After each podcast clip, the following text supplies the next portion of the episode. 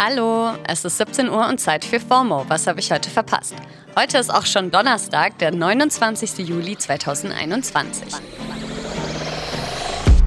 Mein Name ist Dana Salin und heute geht es um Rassismus im Radsport, Slipknot und vollständig Geimpfte.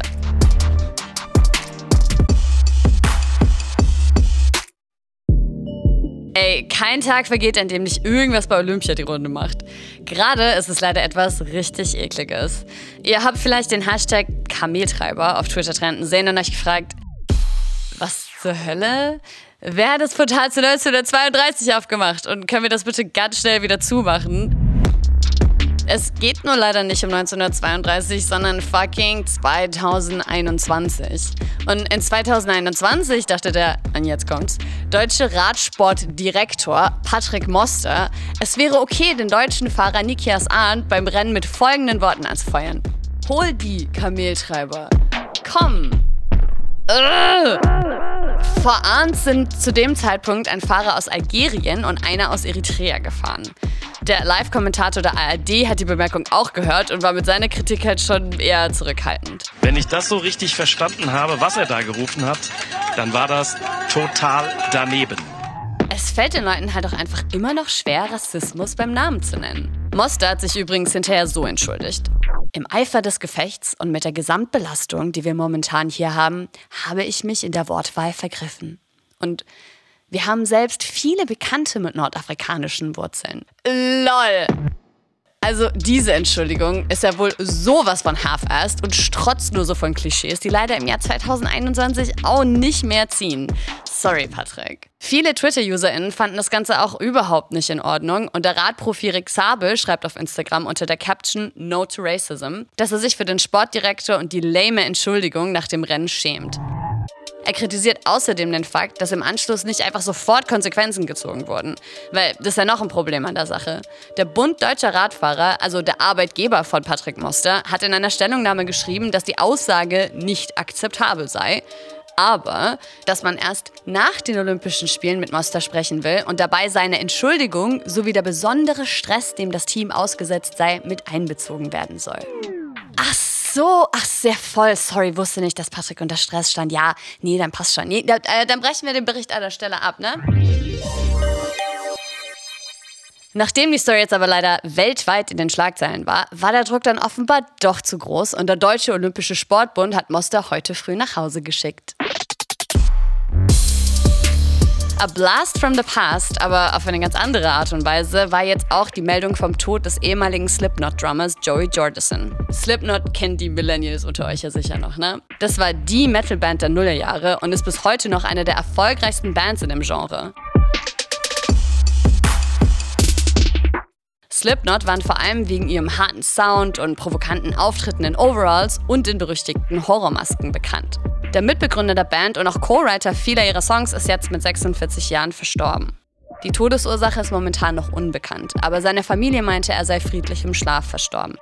Die Nachricht hat in meinen Timelines schon hohe Wellen geschlagen und auch viele seiner MitmusikerInnen, dabei viele Rock- und Metal-Bands, drücken in den Socials gerade ihr Beileid aus. System of a Down, Metallica, Papa Roach haben sich zum Beispiel alle zu Wort gemeldet und ihre Zuneigung ausgedrückt und auch viele Fans trauern auf Twitter um die Drummer-Legende. Ich habe den Redaktionsleiter von dem Szenemagazin Metal Hammer, Sebastian Kessler, mal gefragt, warum das die Leute auch heute noch so mitnimmt.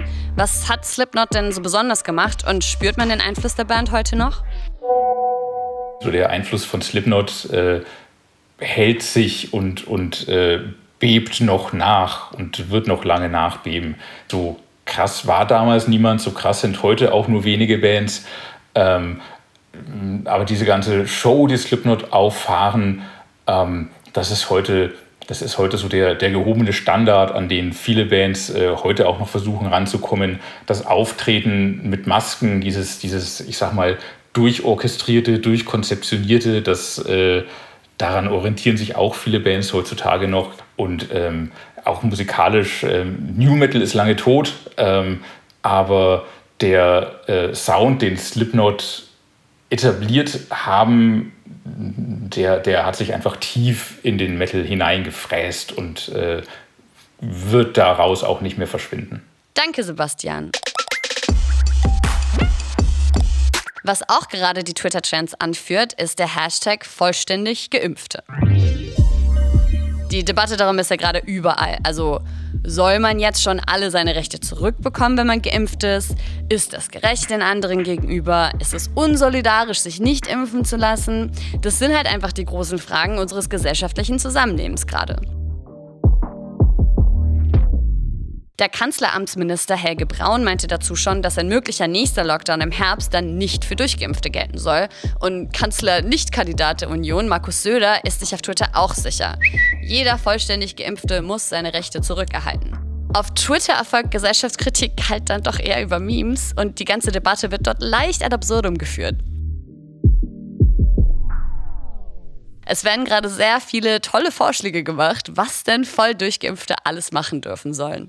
Vollständig Geimpfte dürfen ab August bundesweit in alle AfD-Räumlichkeiten kacken. Vollständig Geimpfte müssen ab August keine Cookies mehr akzeptieren. Vollständig Geimpfte wissen, was im Koffer bei Pulp Fiction ist. Vollständig Geimpfte müssen nie wieder Rosenkohl essen. Es ist halt alles sehr funny. Aber die Frage, wie wir mit Geimpften und Ungeimpften in Zukunft umgehen, ist eine sehr reale, die uns in nächster Zeit auf jeden Fall noch begleiten wird. In den USA, wo der Twitter-Trend auch schon Anfang des Jahres gestartet wurde, haben einige Konzerne zum Beispiel gerade beschlossen, nur noch Geimpfte zurück ins Büro zu lassen. Dazu zählen auch Facebook und Google, die diese Regeln in den nächsten Wochen umsetzen wollen. Google-CEO Sundar Pichai sagte dazu, sich impfen zu lassen ist die wichtigste Maßnahme, damit wir und unsere Communities in den nächsten Monaten gesund bleiben. Amen, Bruder. Das war's für heute auch schon mit FOMO und wir hören uns morgen wieder hier auf Spotify. FOMO ist eine Produktion von Spotify Studios in Zusammenarbeit mit ACB Stories. Follow for Follow.